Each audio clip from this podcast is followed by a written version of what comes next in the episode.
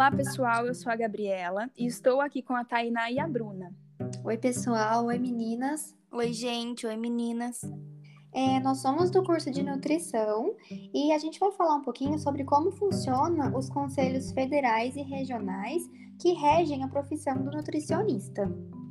Então, eu vou começar contextualizando um pouquinho para vocês.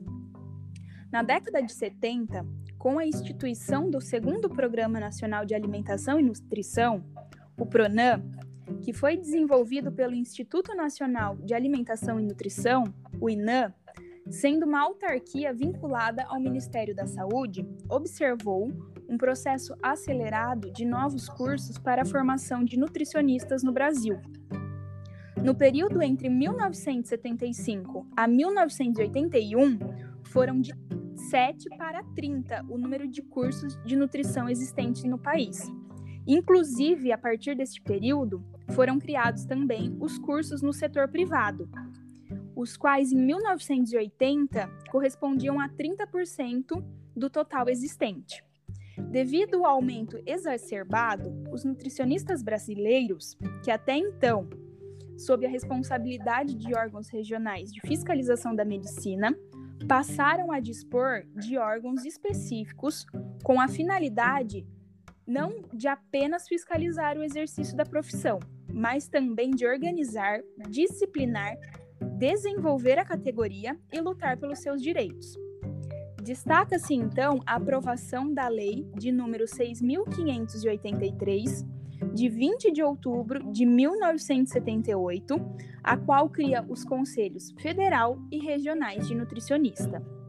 Então, a partir disso, eu vou explicar para vocês um pouquinho sobre o CFN, que é o Conselho Federal de Nutricionistas, que, como a Gabi disse, ele foi criado pela Lei nº 6.583, de 20 de outubro de 1978. Ele é uma autarquia federal sem fins lucrativos, de interesse público, com o poder delegado pela União para normatizar, orientar, disciplinar e fiscalizar o exercício e as atividades da profissão de nutricionistas em todo o território nacional, em defesa da sociedade. O CFN foi criado a partir da mobilização de profissionais, estudantes e entidades de nutrição que defendiam a necessidade da categoria de ter um órgão regulamentador próprio, porque antes eles eram fiscalizados por órgãos regionais de fiscalização da medicina. A ABN, que é a Associação Brasileira de Nutricionistas, foi fundamental nessa articulação, que, regula... que resultou tanto na regulamentação da profissão quanto na criação desses conselhos de nutricionistas.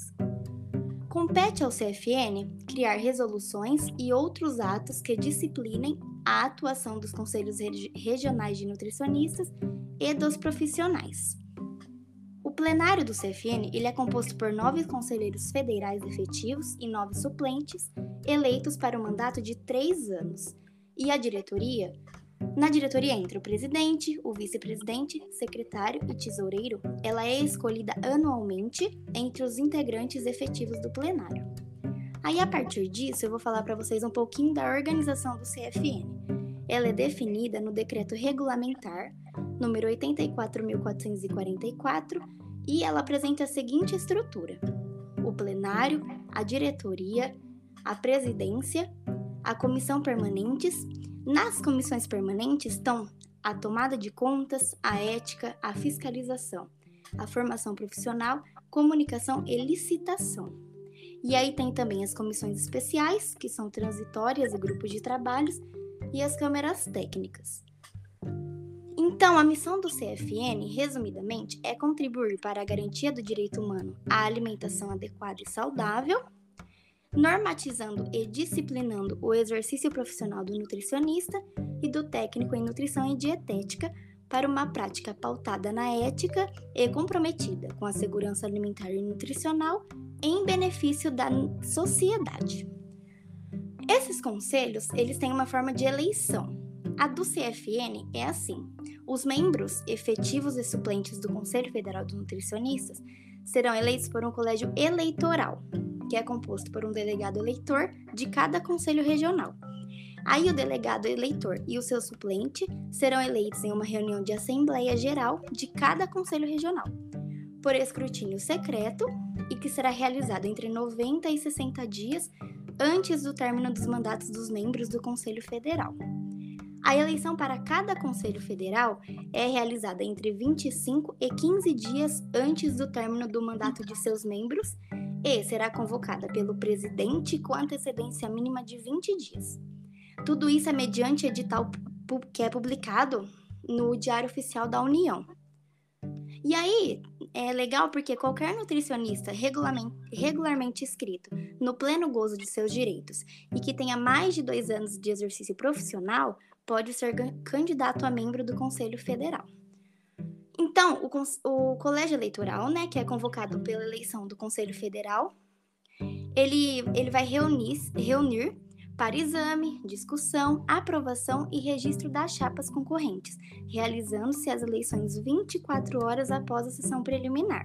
E aí será considerada eleita a chapa que obtiver maioria de votos dos membros do colégio eleitoral.